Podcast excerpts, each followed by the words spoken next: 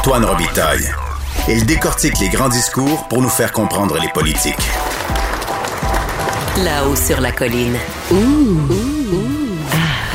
On s'érotise une question constitutionnelle à la fois. La traduction constitutionnelle. La question constitutionnelle. Bonjour Patrick Taillon, Bonjour Antoine. Notre chroniqueur constitutionnel et accessoirement professeur de droit à l'Université Laval. Patrick, on aborde aujourd'hui, en commençant, un de nos sujets préférés, vraiment, celui des juges, Oui, oui, oui. mais par la bande d'une certaine façon, parce qu'on on va en parler à partir de celui qui pourrait être qualifié de pourfendeur des juges. C'est l'historien Frédéric Bastien. Je faisais état dans ma chronique de samedi de sa dernière plainte contre un juge, contre une juge en fait, Eva Petras, juge en chef adjointe de la Cour supérieure du Québec, qui, euh, à qui il reproche, euh, Frédéric Bastien, d'avoir fait partie de l'association Lord Reading, qui est une association de juristes, mais qui se constitue en, en partie dans certains combats juridiques, notamment et devant les tribunaux, mais notamment la loi 21, donc la loi sur la laïcité. Frédéric Bastien lui reproche donc à la juge Pétrance de s'être placée en conflit d'intérêts puisque c'est elle qui a choisi le juge, Marc-André Blanchard, qui allait entendre la contestation de la loi sur la laïcité. Alors parlons donc de lui, euh, Bastien. C'est un cas à part, hein, Patrick? Oui, oui, oui, c'est vraiment un, un phénomène unique. hein. Il multiplie les plaintes euh, en déontologie contre euh, des acteurs du, du pouvoir judiciaire.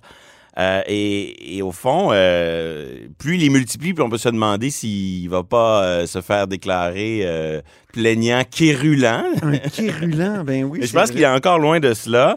Et, et c'est surtout pour le moment un phénomène spécial parce que Frédéric Bastien, c'est comme en soi un contre-pouvoir. Un contre-pouvoir qui dérange euh, et qui euh, réunit là, un, un mélange des genres assez unique. C'est à la fois un intellectuel, certains diront, ceux qui ne l'aiment moins, un idéologue. Euh, c'est un professeur, un enseignant dans une institution anglophone. C'est un historien Au de, Dawson, la Constitution. Oui. C'est pas un juriste. Non, c'est J'y vrai. reviendrai.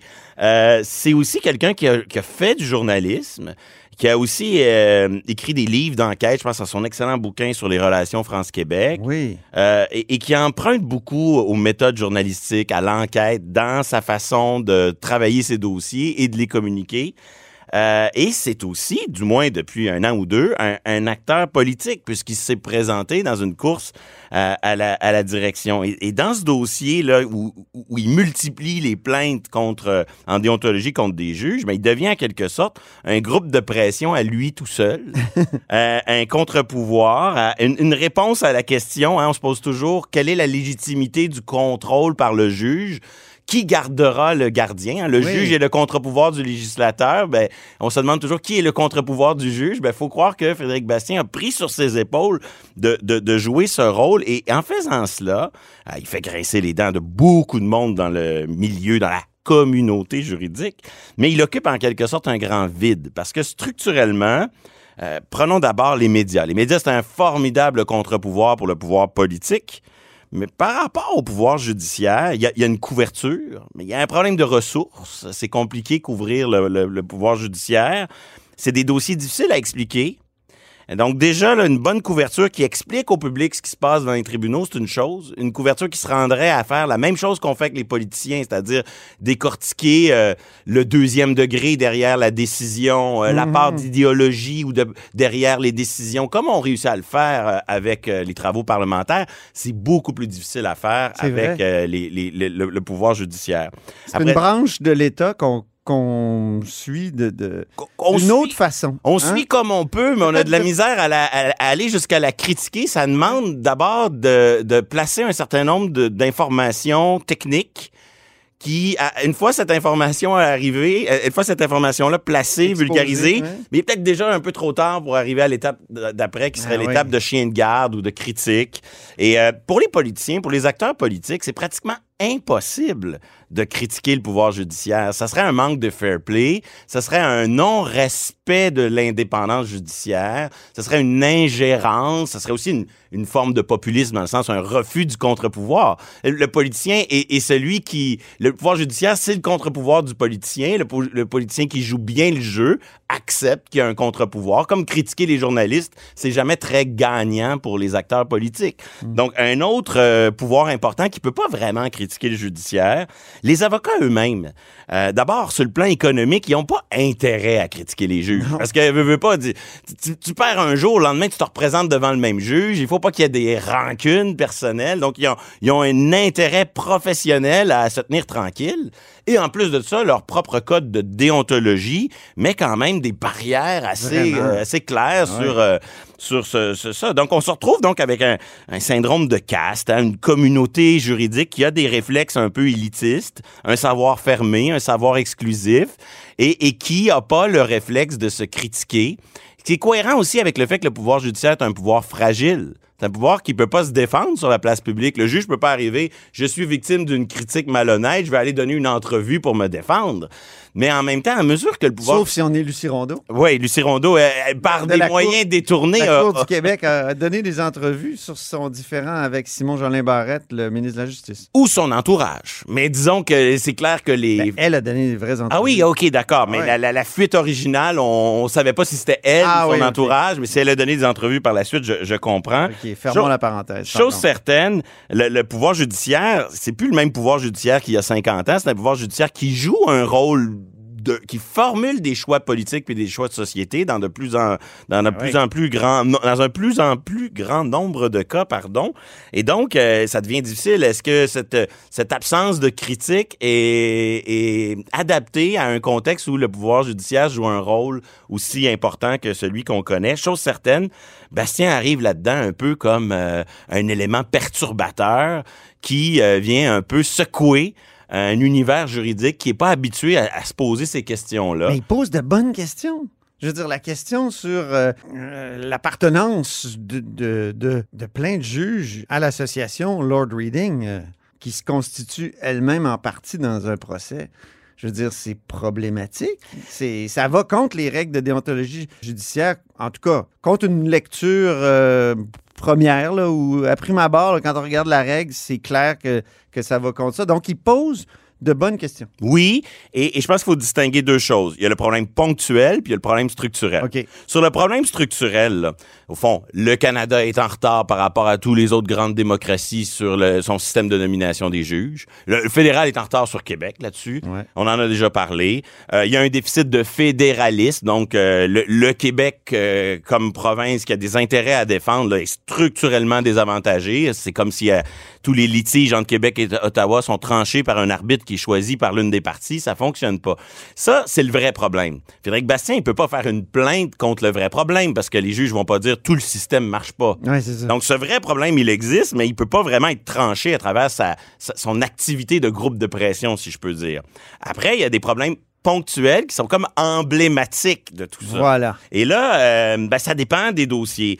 Et on voit que ça dérange. Par exemple, dans le dossier du Val-Esler, qu'est-ce qu'a fait le Conseil de la magistrature? Il a botté en touche, pour emprunter un terme propre au soccer. C'est-à-dire que... Val-Esler, c'était la, la, juge la... en chef de la Cour euh, d'appel. Exactement, qui avait un certain nombre de, de, de biais, d'attitudes problématiques est-ce que le verre était à moitié plein, à moitié vide? Ça, c'est à chacun de juger. Mais chose certaine, il y a eu une plainte qui, à mes yeux, était euh, très bien documentée par de multiples ingrédients, de multiples problèmes, et plutôt que de trancher et de répondre à cette plainte, on a dit, elle a depuis pris sa retraite, que c'est commode, on n'aura pas besoin de se gratter le bobo. Ah. Encore le réflexe de caste, de oui. communauté qui se dit, bah ben là, vaut mieux pas en parler, ces problèmes-là. Exactement. Là, il en a formulé une autre, je crois, contre le juge Blanchard. Ça, je pense qu'il va avoir plus de difficultés. Pas parce que le juge Blanchard est sans reproche, mais c'est plus compliqué, cette histoire de, durant l'audition, comment il a réagi aux déclarations exagérées de certains plaideurs.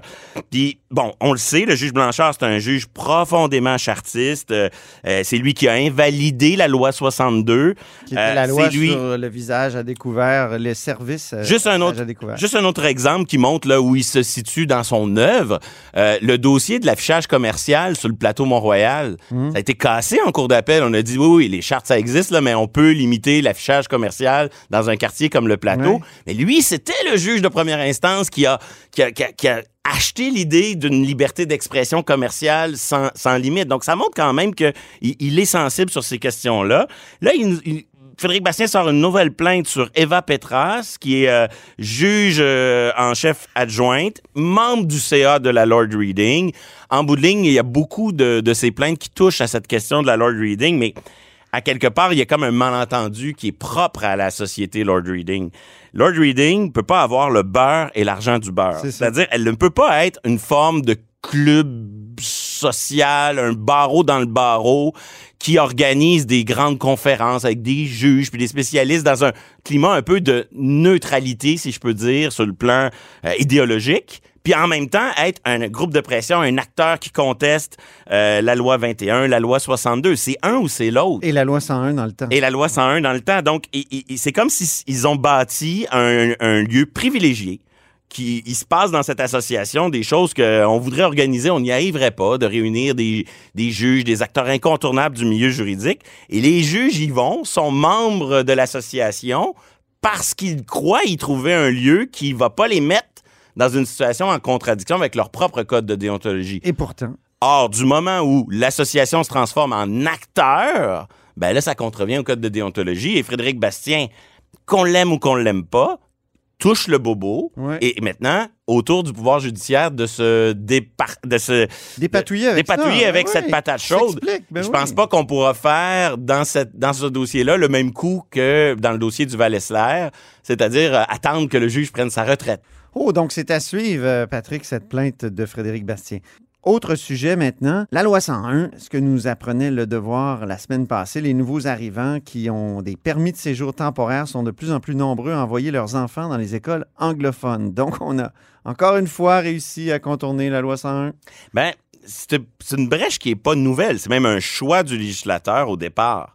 Mais on a un bel exemple ici d'un phénomène qui s'amplifie, mais je dirais surtout d'un phénomène où euh, une, de- de- des- des décisions bien intentionnées de nos tribunaux produisent des effets pervers insoupçonnés. Donc, au départ, qui avait le droit d'aller à l'école en anglais au Québec?